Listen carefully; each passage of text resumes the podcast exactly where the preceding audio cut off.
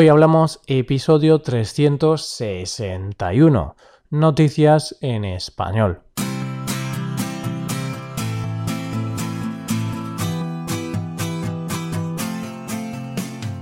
Bienvenido a Hoy Hablamos, el podcast para aprender español cada día. Ya lo sabes, publicamos nuestro podcast de lunes a viernes. Puedes escucharlo en iTunes, en Android o en nuestra página web. Tienes disponible la transcripción de este episodio y una hoja de trabajo en PDF con ejercicios y explicaciones de vocabulario y expresiones. Este contenido solo está disponible para suscriptores premium hazte suscriptor premium en hoyhablamos.com. Hola, hola queridos oyentes. Estamos a jueves, por lo que vamos a comentar varias noticias curiosas de la semana. Primero hablaremos de un profesor de español con un método de enseñanza bastante peculiar. Después comentaremos la extraña táctica del seleccionador de Corea para el Mundial y por último hablaremos de un hombre que apareció por casa tres días después de su supuesto entierro. Hoy hablamos de noticias en español.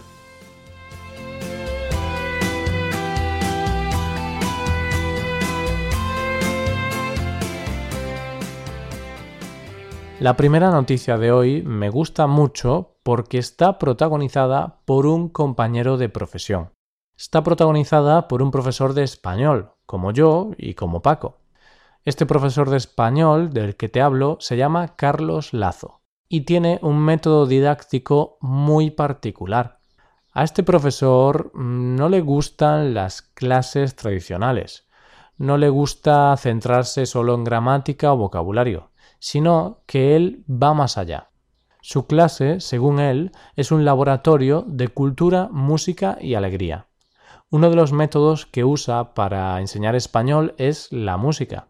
Ayuda a sus alumnos a entender las canciones de artistas hispanohablantes, como Orishas, grupo cubano y compatriota de Carlos, pues Carlos también es de Cuba.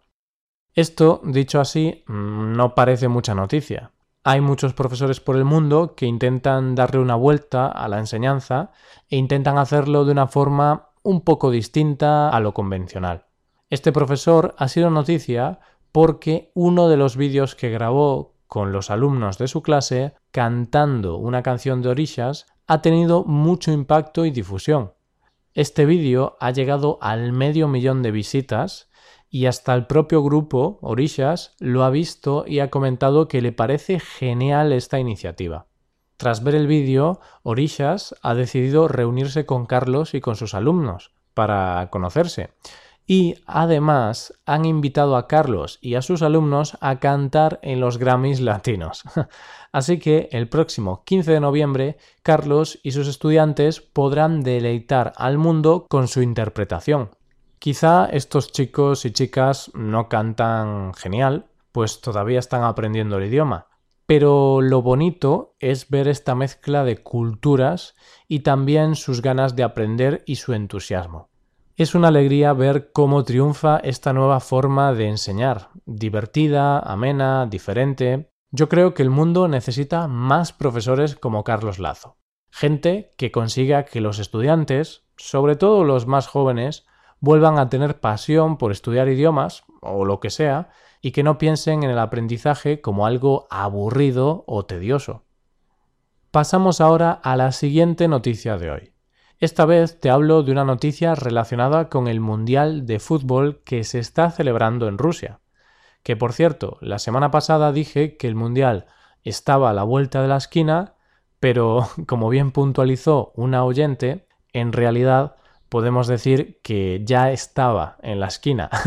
o sea, ya había comenzado el Mundial cuando dije eso de que quedaban unas semanas para que comenzase uno de los variados lapsus que tengo. Tenéis que perdonarme. Bueno, la noticia es la extraña táctica que va a utilizar el entrenador de Corea del Sur para intentar llevarse el Mundial a casa. Podemos decir que el seleccionador coreano tiene un as bajo la manga, pues en la última rueda de prensa que ha dado ha revelado que tiene una táctica especial para confundir a sus rivales. ¿En qué consiste esta táctica? Bueno, la táctica está basada en ese mito que dice que los occidentales no somos capaces de distinguir a los orientales. no sé si es un mito o una realidad, pero sí que es verdad que muchas veces nos cuesta distinguir a las personas asiáticas. Por eso, el entrenador coreano ha decidido utilizar esto en contra de sus enemigos. ¿Cómo? Pues cambiando los dorsales de los jugadores, es decir, cambiando el número que llevan los jugadores en su espalda para que los jugadores del equipo contrario no sepan quién es quién, para que no puedan identificar a los jugadores coreanos. Esta táctica la ha puesto en marcha durante los últimos entrenamientos y la utilizará durante los partidos.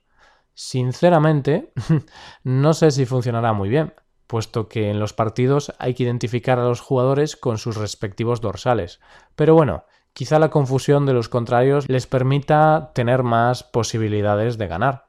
Eso sí, Está claro que es una estrategia curiosa, distinta y, hombre, un poco graciosa. Personalmente, yo mm, no sé si tengo problemas diferenciando asiáticos, puesto que no conozco a casi nadie de esa parte del mundo. Supongo que todo es habituarse.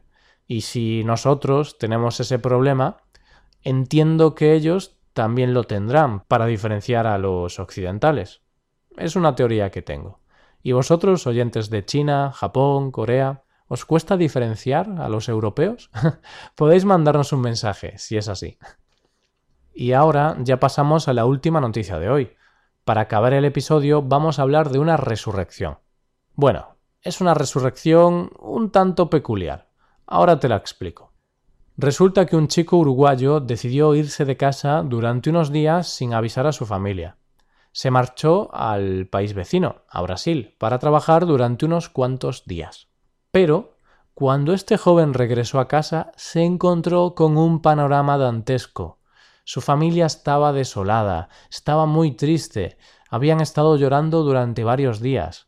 Parecía que durante su ausencia había pasado algo muy grave en su familia. ¿Y qué cosa tan grave pudo pasar? Pues que la familia de este chico pensaba que él había muerto. De hecho, hasta hicieron un entierro y todo. Te explico qué pasó. Cuando el chico se había marchado, la policía encontró un cadáver que no se podía identificar.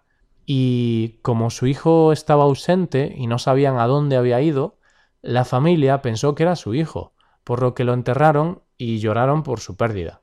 Pero la historia acabó con final feliz, pues el joven uruguayo regresó de su viaje a Brasil pocos días después y se encontró con su familia de luto por su muerte. Seguro que fue una situación muy rara. Ver en persona a tu hijo que creías fallecido.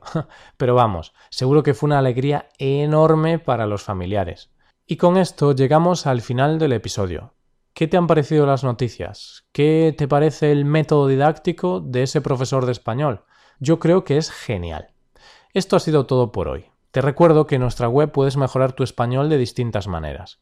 Por un lado, puedes hacer clases por Skype con profesores certificados y nativos de España. Y por otro lado, puedes hacerte suscriptor premium para poder acceder a la transcripción y a una hoja de trabajo con cada episodio del podcast. Todo esto lo tienes en hoyhablamos.com. Esto es todo. Mañana volvemos con un nuevo episodio de conversación real y sin guion entre Paco y Roy. Yo soy Roy. Lo dicho, nos vemos en el episodio de mañana. Pasa un buen día. Hasta mañana.